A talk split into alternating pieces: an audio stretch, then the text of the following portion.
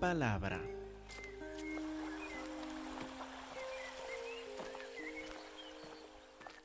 Abren por favor a Mateo 11 mientras seguimos nuestra preparación para acordarnos primero de dónde hemos venido en Mateo.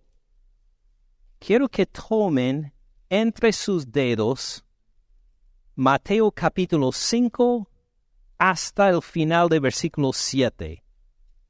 Mateo 5 hasta el final de 7. ¿Se acuerdan cómo se llama esta parte, verdad? El Sermón del Monte, claro que sí. Mateo 5 hasta 7 es el Sermón del Monte, es un ejemplo de Jesús predicando. Y luego, entre sus dedos, Mateo 8 y 9. Mateo 8 y 9. Acuérdense que estos dos capítulos se trataron de los milagros principales de Jesús, algunos milagros destacados que Mateo subraya porque nos enseñan de la identidad de Cristo Jesús. Entonces Mateo nos enseñó en el Sermón del Monte, nos dio la prédica de Jesucristo y luego nos enseñó algunos de sus milagros destacados. Luego siguió Mateo 10, lo que vimos hace 15 días, entre sus dedos el capítulo 10. En esto volvió a enseñar y predicar a sus discípulos cómo comunicar el Evangelio a otros. Ahora, en capítulo 11, empezamos una nueva sección. Tomen entre sus dedos ahora Mateo 11 hasta 16, incluyendo el capítulo 16. Mateo 11, 12, 13, 14, 15 y 16. Más capítulos que las otras secciones, ¿verdad? Estos capítulos van a ser un poco difíciles por esta razón. El hilo que conecta a todos estos capítulos es que la gente no, no entiende a Cristo Jesús, no lo comprenden, no lo pueden, no identifican quién es, eh, tienen dudas en cuanto a su identidad. Y en los próximos domingos, mientras leen Mateo 11, 12, 13, 14, 15 y 16, a veces se va a sentir desubicado, porque va a ver otra vez algunos grandes milagros, pero más que todo va a haber muchas dudas acerca de Cristo Jesús, indiferencia hacia Cristo Jesús, violencia contra el mensaje del reino y va a parecer que, eh, que nos hemos perdido el norte un poco, porque hay tanto, tanto malentendimiento sobre Cristo Jesús que se demuestra en estos capítulos. Por ejemplo, miren cómo empieza Mateo 11. ¿Quién tiene dudas o preguntas acerca de Cristo Jesús en Mateo 11 en los primeros versículos? Juan el Bautista Decimos, pero por favor, Juan el Bautista, el que debe estar más seguro que todos en cuanto a la identidad de Jesús, aún él tiene preguntas acerca de Cristo Jesús. Luego miren al final de Mateo 16. Al final de Mateo 16, alguien por fin identifica al Señor Cristo Jesús. Es Pedro. Pedro que dice que tú eres el Cristo, el Hijo de Dios viviente, por fin alguien lo reconoce. Pero luego Jesús habla de su crucifixión que está por venir. ¿Qué opina Pedro en cuanto a la, en cuanto a la crucifixión futura de Cristo Jesús al final de Mateo 16? ¿Está de acuerdo con su crucifixión? No, en cambio, le regaña fuerte a Jesús, diciendo que esto, que nunca te pase esto. Ten piedad de ti mismo, Jesús, por favor. ¿Y cómo tiene que reprenderle Jesús a Pedro? ¿Cómo le llama en su reprensión? Satanás le llama. Así es la reprensión fuerte. Y así va esta sección. Gente que está de cerca a Jesús Juan el Bautista, Pedro, que o tienen preguntas o dudas sobre su identidad o malentienden su razón por venir. Esto hace que estos versículos, estos capítulos de 11 hasta 16 son, difíciles de entender a veces. Pero si se acuerdan de este hilo que los conecta a todos, la mala interpretación de tantos a la identidad y al propósito venir de Cristo Jesús, va a tener, no solo va a tener algo de sentido, sino que va a haber ahí de vez en cuando unas joyas maravillosas describiendo la gloria de nuestro Señor Cristo Jesús. Él va a revelar, aún en medio de esta confusión de capítulos 11 a 16, va a revelar su identidad de unas formas que eh, sorprendentes. Va a revelar quién es. Empezando aquí, en Mateo 11, al final del capítulo, por favor abren otra vez a Mateo 11, versículo 25 que es una de estas joyas que en medio de la confusión Jesús se manifiesta y declara quién es en realidad. Mateo 11, 25 En aquel tiempo, respondiendo Jesús, dijo, Te alabo, Padre, Señor del cielo y de la tierra Ahora estamos por ver una oración de Jesús. Hasta este punto en Mateo, claro que Jesús ha orado mucho al Padre, pero nosotros nunca hemos escuchado ninguna oración de parte de Jesús a su Padre. Ahora, en medio de esta confusión, Jesús nos permite escuchar su voz en oración a su Padre Celestial nos invita a ver en unas pocas palabras cómo ora a su Padre. Note, Padre, Señor del cielo y de la tierra. Eh, toma este título de su soberanía, de su gran poder, Señor del cielo y de la tierra, y a la vez le llama Padre. Lo conoce personalmente mejor que a un amigo lo conoce como Padre. Ahora veremos un poco más de esto en un momento. Vamos a ver algo adicional sobre esta oración. Te alabo, Padre, Señor del cielo y de la tierra, porque escondiste, escondiste estas cosas de los sabios y de los entendidos y las revelaste a los niños. Entonces da alabanza a su Padre Celestial porque su Padre, siendo Señor del cielo y de la tierra, escondió algo, estas cosas, y estas cosas reveló a otros. Escondió estas cosas de los sabios y de los entendidos, y las reveló a los niños los pone en dos grupos diferentes. Por un lado, sabios y entendidos, por otro lado, los niños. Ahora, normalmente cuando leemos la Biblia, cuando vemos una referencia a los sabios y a los entendidos, es algo muy positivo. Queremos ser sabios según el libro de Proverbios, ¿verdad? Ok, una o dos personas quieren ser sabios. Creo que todos nosotros queremos ser sabios según el libro de Proverbios, ¿verdad? Amén. Pues algunos más. Ahora, en este caso habla de los sabios y los entendidos de forma negativa. Uno quiere ser sabio y entendido, pero no según esta referencia que hace el Señor Jesús. Ahora, ¿por qué? ¿Qué malo hay en esta sabiduría. Nos lo explica mejor 1 Corintios capítulo 1.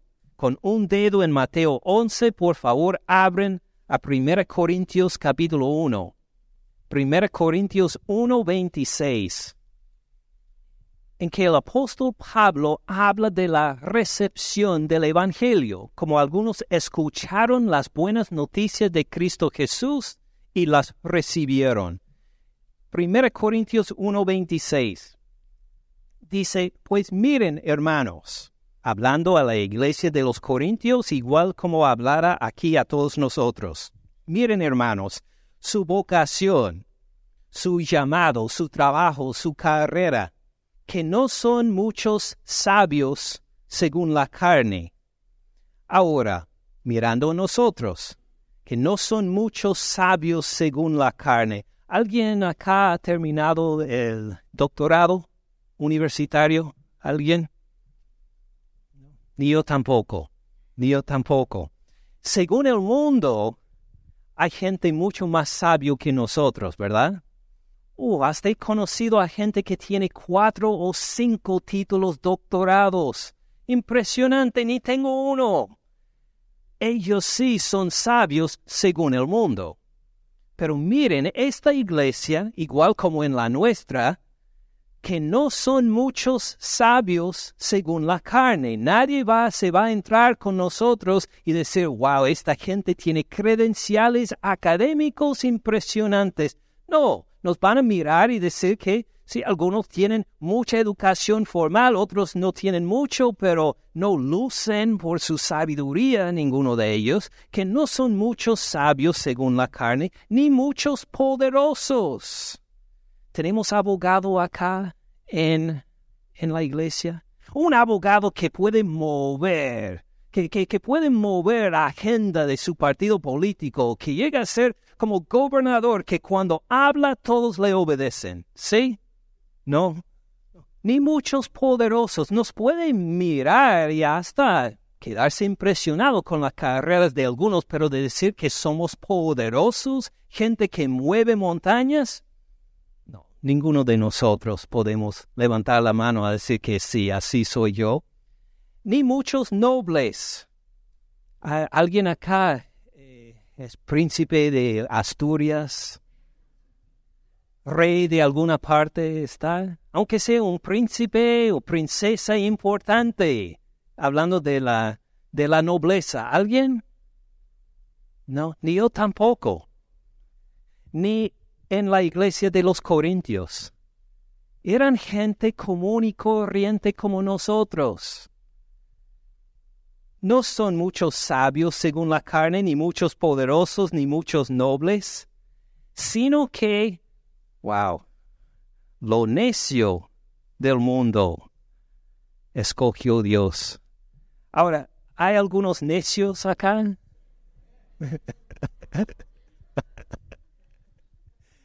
Hay algunas esposas levantando la mano de su esposo, creo. Ahora, ¿quién quiere ser necio? ¿Alguien desea, alguien entre ustedes dice, voy a la universidad para estudiar la carrera de necedad? Quiero ser necio. ¿Alguien es necio acá? ¿Quiere ser? Ahora, no es una característica que buscamos, ¿verdad?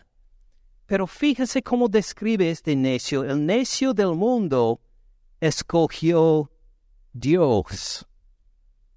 Ahora, ¿hay alguien que quiere ser escogido por Dios? Amén. Aunque le llamen necio los del mundo, aunque me llamen necio. Lo más importante es ser escogido por Dios. Que me llamen necio, que me llamen necio, ¿qué importa? Lo que más importa es ser escogido por Dios.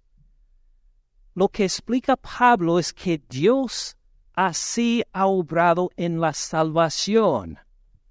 Anunció el Evangelio al mundo. ¿Quiénes recibieron el Evangelio? ¿Los poderosos como Augusto César? No. ¿Es como los grandes generales? Tampoco. ¿Los sabios, los que tienen muchos títulos universitarios? No. ¿Los nobles?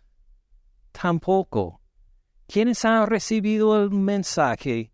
Oh, hay muchos necios, los menospreciados por los demás, los de quienes se burla la gente del pueblo, ellos han recibido el Evangelio. Son escogidos, no por el mundo, el mundo los menosprecia, escogidos por Dios. esta elección importa más, ¿verdad? ¿Por qué lo hizo Dios así? Nos describe en medio del versículo 27 para avergonzar a los sabios. Que Dios, en vez de escoger al sabio, decidió, voy a escoger al necio, para que el sabio se dé cuenta que no depende de su inteligencia, sino que depende de mi elección y escoge al necio para avergonzar al sabio lo débil del mundo. ¿Quién quiere ser débil? Imagine, algunos van al, al, gym para levantar pesas, a decir que quiero ser débil. No, uno quiere ponerse más fuerte. Pero mire, aquí lo débil del mundo escogió Dios. Ah, en este caso, deseo ser débil. Escogido por Dios, ¿qué importa que uno sea débil con tal que está con Dios. Lo débil del mundo escogió Dios para avergonzar a lo fuerte, para que uno no confíe en su atletismo, sino que confíe en Dios, que lo escogió. Versículo 28 llega a ser aún más fuerte, lo vil del mundo y lo menospreciado. Escogió Dios y lo que no es para deshacer lo que es. Con esta razón, versículo 29, a fin de que nadie se jacte en su presencia. Si cuando estamos en la presencia de Dios y nos preguntamos cómo es que llegamos a estar delante de la presencia de Dios para poder alabarlo, para glorificarlo, nadie va a poder decir, eh, fue por mi inteligencia, yo entendí bien la palabra de Dios, por eso estoy aquí. Ni nadie va a decir por mi fuerza, porque yo ayudé a mucha gente y los rescaté de, de un peligro y por eso Dios me bendijo con la vida eterna. Nadie va a poder jactar ni de su inteligencia, ni de su fuerza, ni de su familia de origen, ni nada, sino únicamente del Señor Jesús, a fin de que nadie se jacte en su presencia. Versículo 30. Mas por Él, por el Padre, están ustedes, los corintios, y nosotros también, que hemos recibido a Cristo Jesús por fe, por Él están ustedes en Cristo Jesús. Estamos en Él, unidos con Él por fe están en Cristo Jesús, el cual nos ha sido hecho por Dios sabiduría. Entonces, aquí estamos, no sabios según el mundo, pero tenemos sabiduría. ¿Quién es nuestra sabiduría? Cristo Jesús es nuestra sabiduría. Así no nos jactamos de que, mire, tengo tantos títulos universitarios, sino que jactamos, Jesucristo es mi sabiduría ha sido hecho por Dios justificación. Ahora, ¿cómo te justificas con Dios?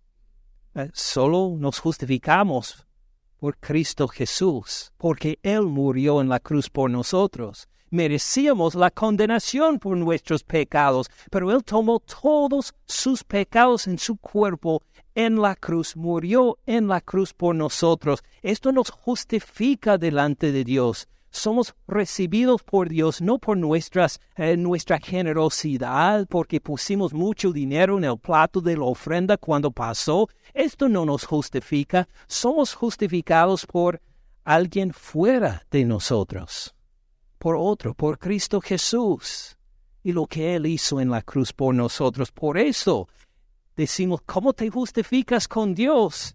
Miramos nuestras acciones, nuestras capacidades y decimos, eh, no fue por mí.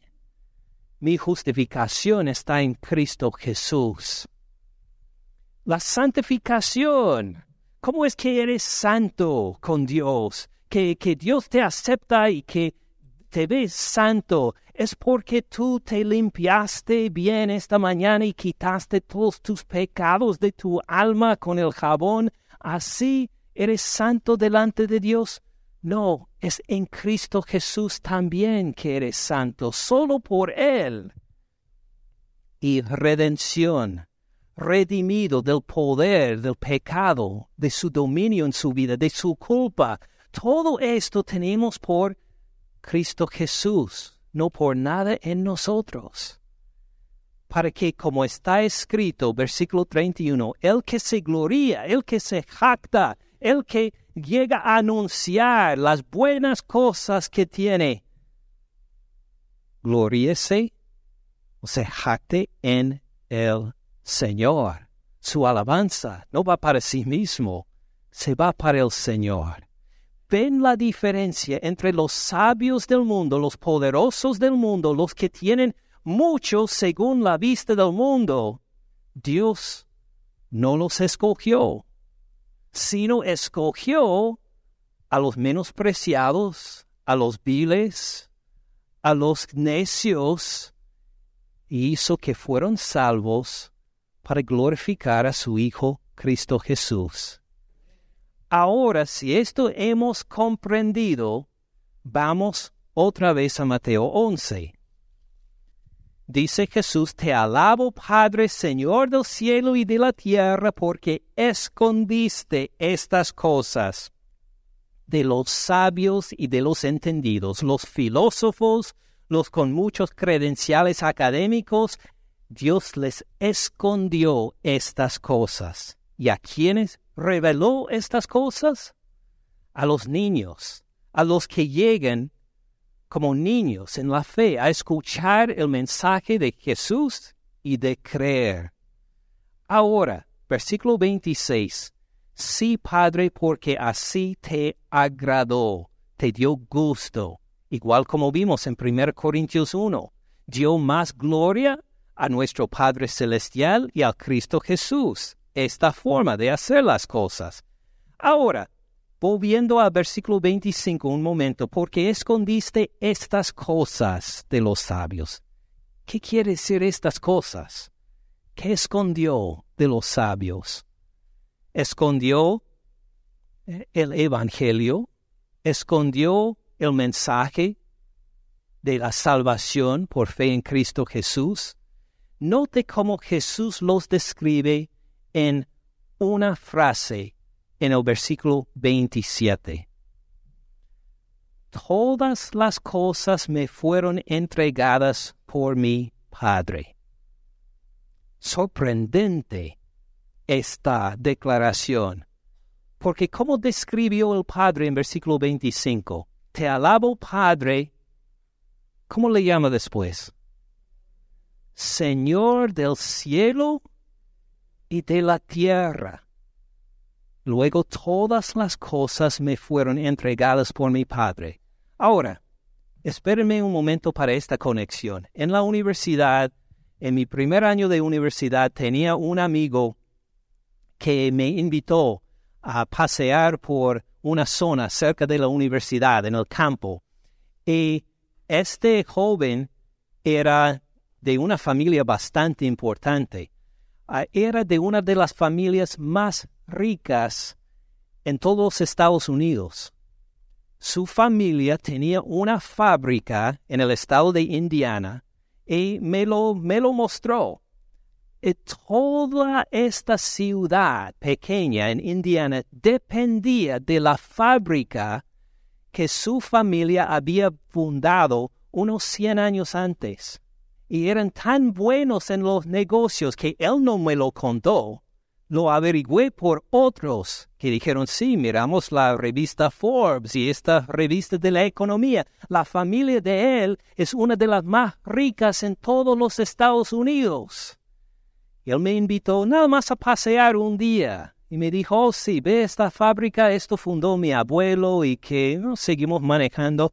Y pensé, wow, toda la economía de esta pequeña ciudad depende de esta familia que es dueño de todo este negocio. Impresionante, ¿verdad?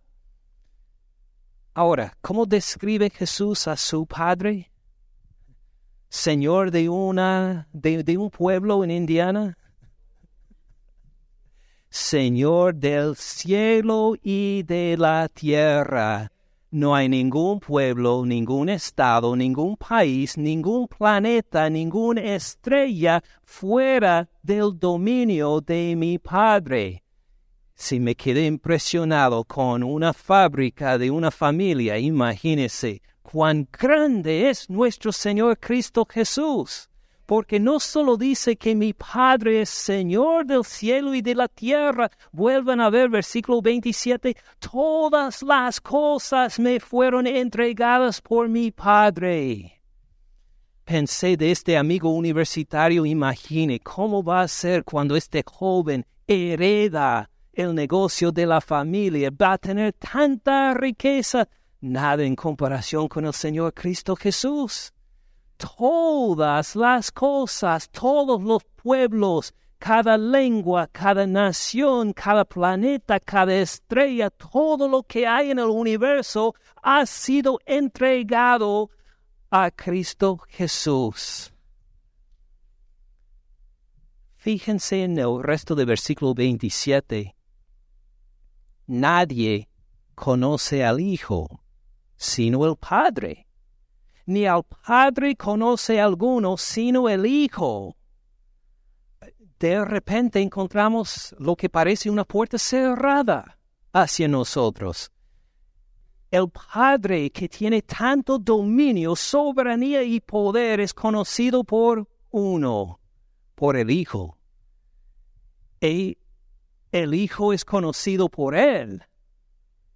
Y nadie más los puede conocer de por sí. O puede ser que uno tiene gran inteligencia, es filósofo, pero puede entrar en esta relación por su lógica, entrarse ahí a enterarse algo del Padre del Hijo. No, imposible. Porque aquel a quien el Hijo lo quiera revelar es algo escondido a la vista de todos nosotros, la relación entre el Padre y el Hijo. Parece una puerta cerrada pero con algo de esperanza, porque vemos que el Hijo a veces revela a la gente.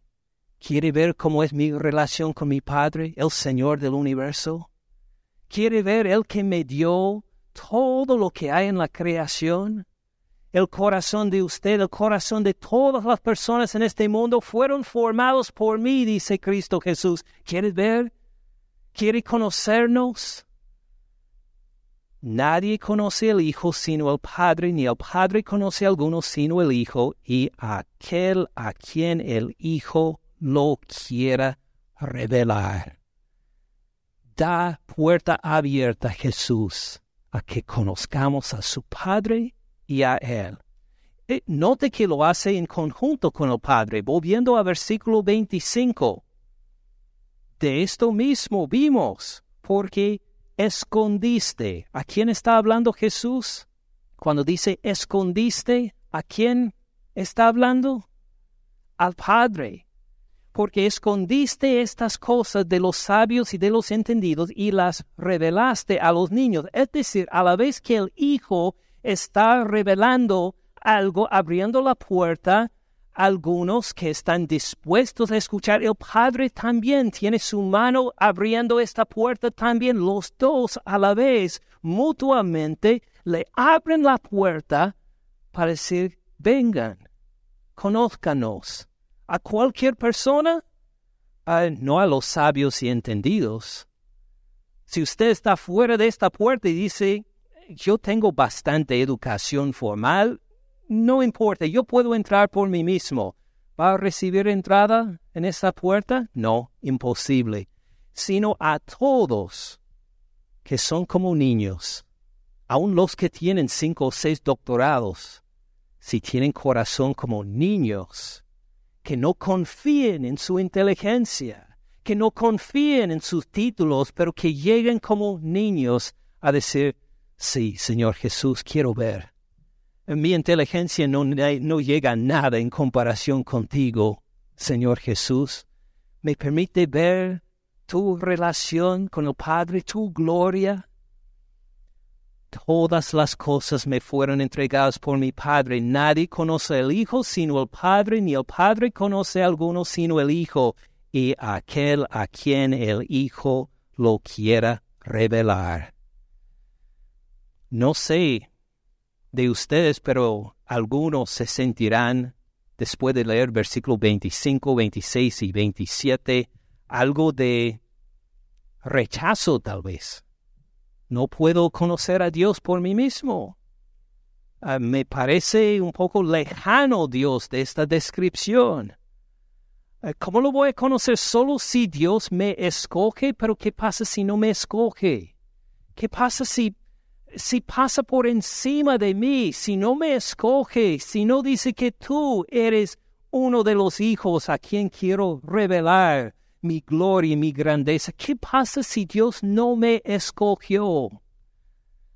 Por eso es tan lindo el versículo 28. ¿Qué dice Jesús?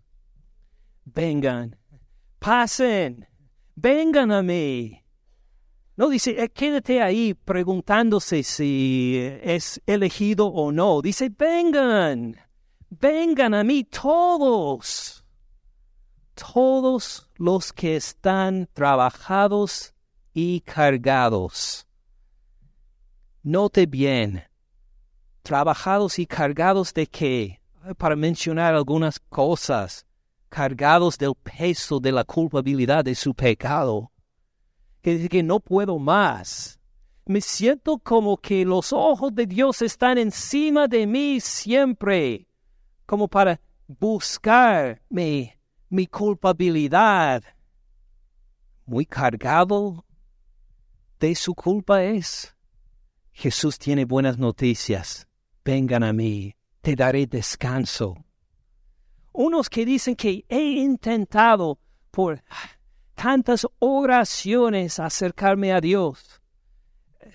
Me he visitado todo santo, cada virgen que hay, y siempre por mis ritos he intentado conocer a Dios, pero siempre eh, me siento que algo me falta trabajados y cargados por seguir ritos que nunca satisfacen?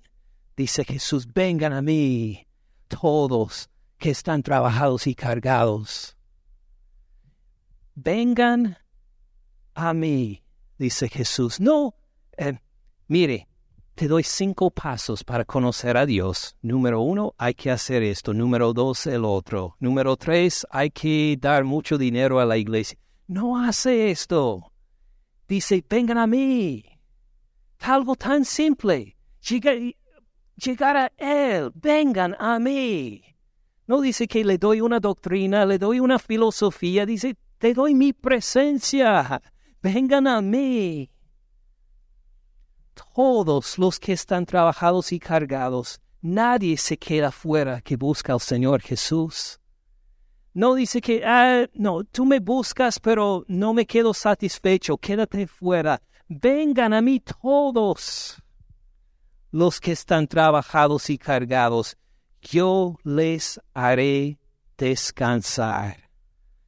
Yo les haré descansar, dice Jesús. No lo va a entender, no lo va a comprender, pero este peso que lleva encima, al creer en mí, al venir a mí, te lo voy a quitar te voy a dar descanso. Aunque digas he intentado mil veces dejar este pecado y yo no puedo hacerlo, dice Jesús, yo te daré descanso. No es cuestión de cuántos pasos cumple, de cumplir tales ritos ni actividades, es venir a mí. Vengan a mí, dice Jesús, yo los haré descansar. Versículo 29, lleven mi yugo sobre ustedes. Ahora no utilizamos yugo hoy. ¿Qué es un yugo? Un yugo en este caso no habla de, de, esta, em, de esta viga de madera en que juntan a dos animales para que trabajen juntos. Esto es una clase de, de yugo, pero no está hablando de esta clase de yugo aquí. Está hablando de un yugo de una persona. Tenían un yugo también para eh, los esclavos, en que llevaban, por ejemplo, dos, dos cubetas de agua. ¿Ha intentado alguna vez levantar una cubeta de agua? si ha intentado una, levantar una cubeta de agua eh, muy pesada, eh, de veras se, se, frustra bastante, porque primero, si es bien pesada, no, no lo puede dirigir bien, quiere tener el centro eh, para levantarlo y se le derrama encima el agua a veces, pero por fin lo levanta y tiene que estar como agachado y llevarla así, por lo menos la gente que no tiene mucha experiencia en esto, como yo. El yugo distribuía este peso sobre la extensión de los hombros y se llevaba de una de un lado por los hombros al otro lado. Así que uno podía levantar no solo una cubeta de agua, sino dos, con más facilidad, porque se distribuía todo el peso no por las manos en que uno lo iba arrastrando, sino por los hombros. Esta clase de yugo es la que describe Jesús. Lleven mi yugo. Noten que Jesús nos da descanso, no simplemente para hacer lo que queramos. No dice, le doy descanso, hagan lo que quieran, vivan como quieran, te he salvado.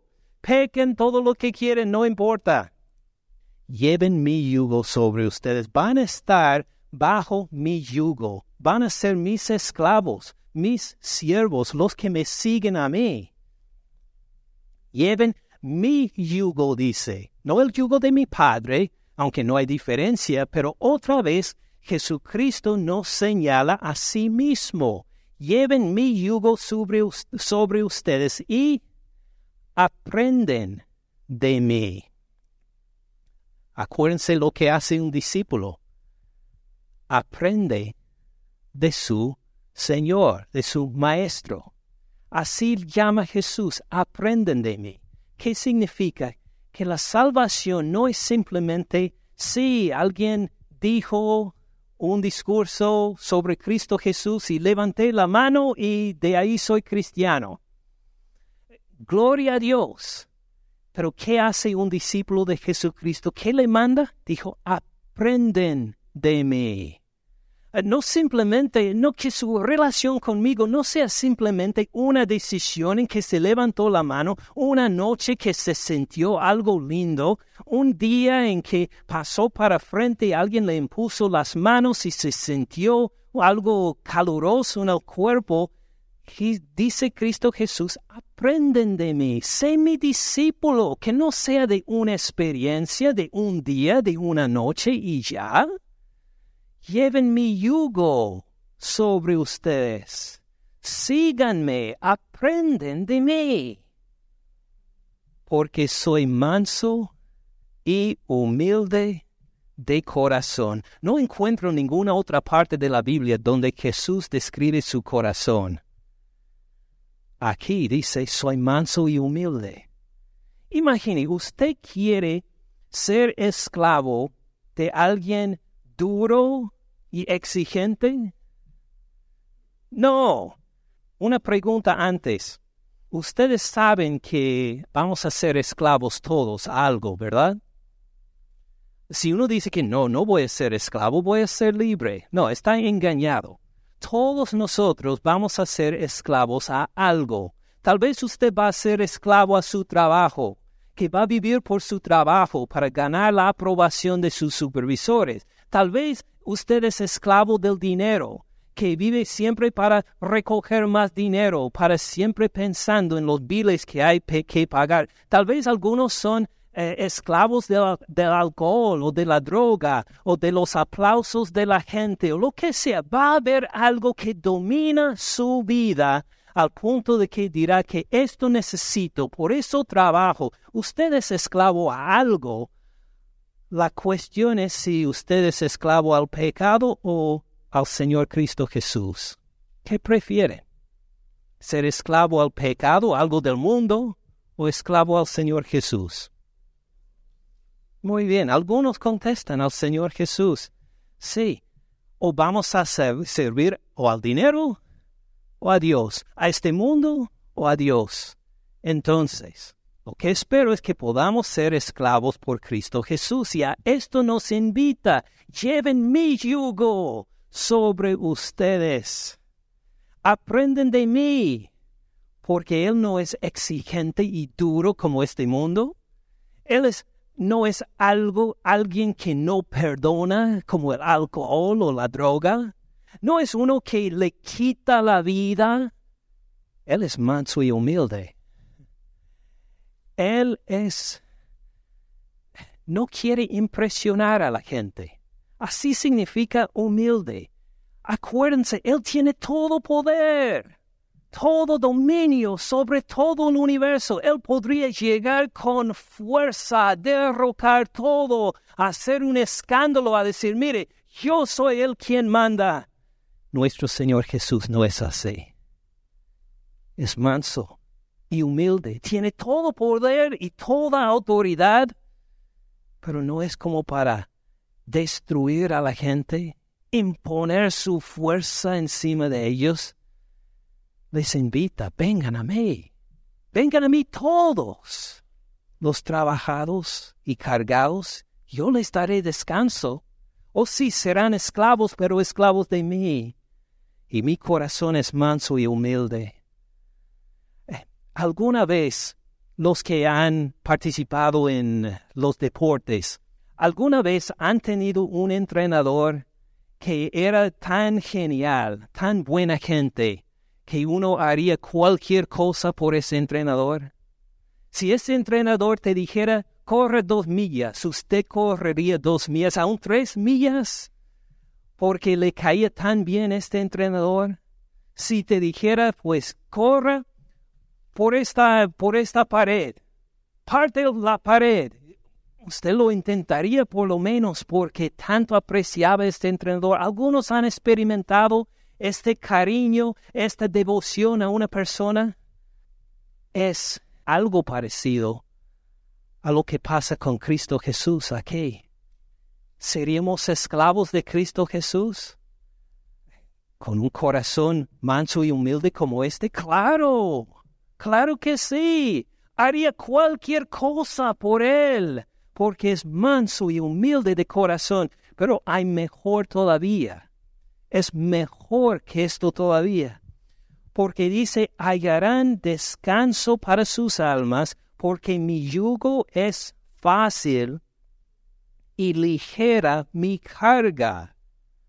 Algunos dirían, muy bien, mi yugo es fácil ligera mi carga. Un momento. ¿Qué vimos en Mateo 5?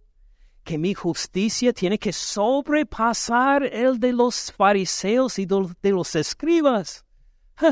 ¿Cómo voy a alcanzar esto?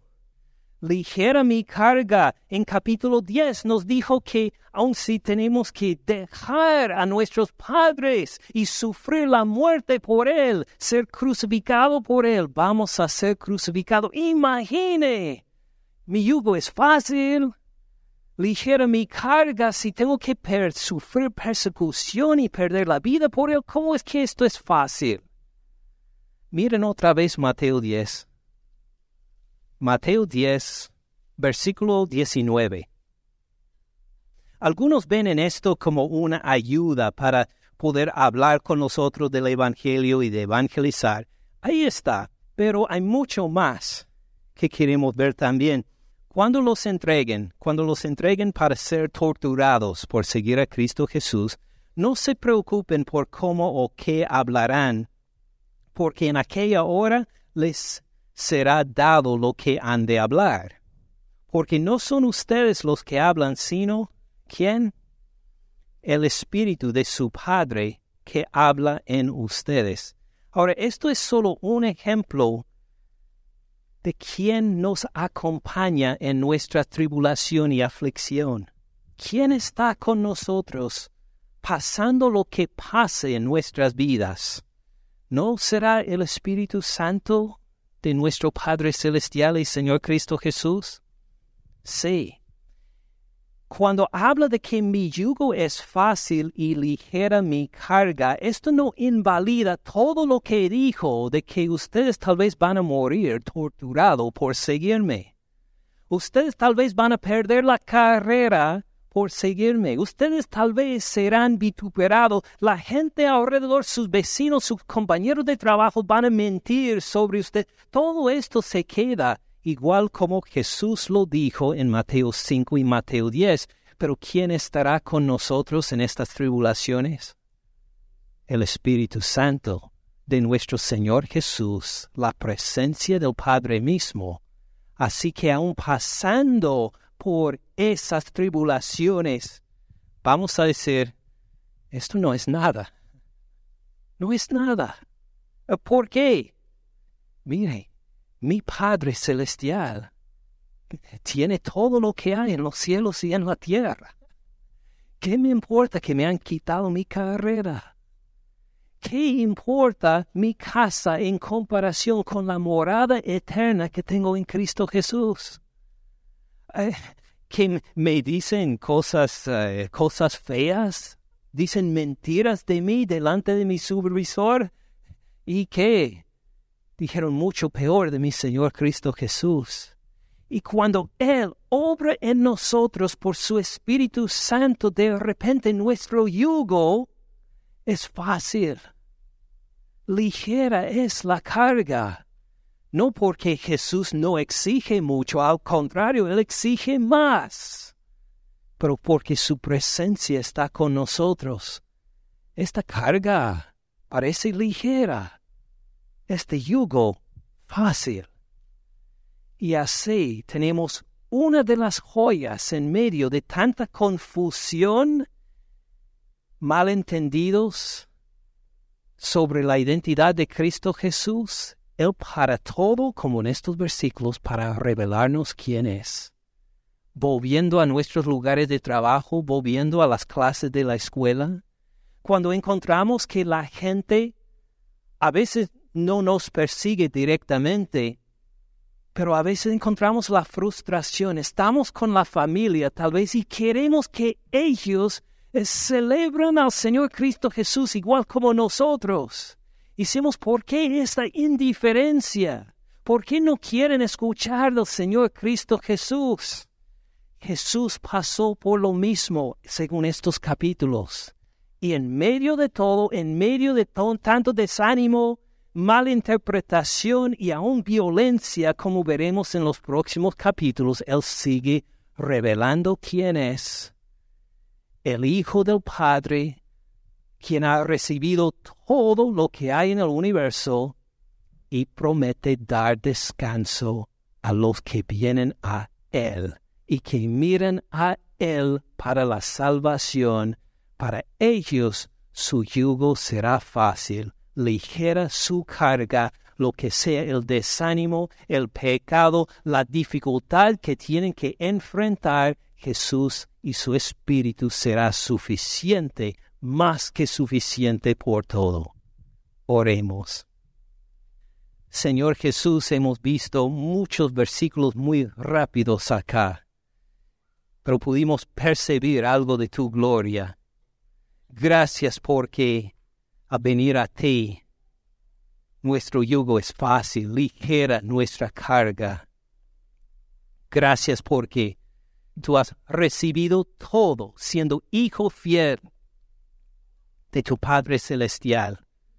Y por eso te damos la honra, la adoración y la alabanza, pidiendo que nos fortalezcas por tu Espíritu Santo cuando nos toca enfrentar aún esta semana la indiferencia del mundo o el rechazo del Evangelio, aún la violencia y las palabras hirientes que dicen los demás a nosotros por seguirte por favor, llénanos con tu Espíritu Santo, para que en vez de alterarnos, que nos demos cuenta que tu reino es único y que no es de este mundo. Pero tú nos has abierto la puerta, tú nos has recibido, porque como niños en la fe hemos dicho sí a tu Evangelio. Recibimos este yugo. Aprendemos de ti, Señor Jesús porque eres un Señor digno de toda nuestra atención y adoración. Y en tu nombre oramos, Jesús. Amén. Gracias por escuchar al pastor Ken en este mensaje. Para más recursos, visite caminandoensupalabra.org.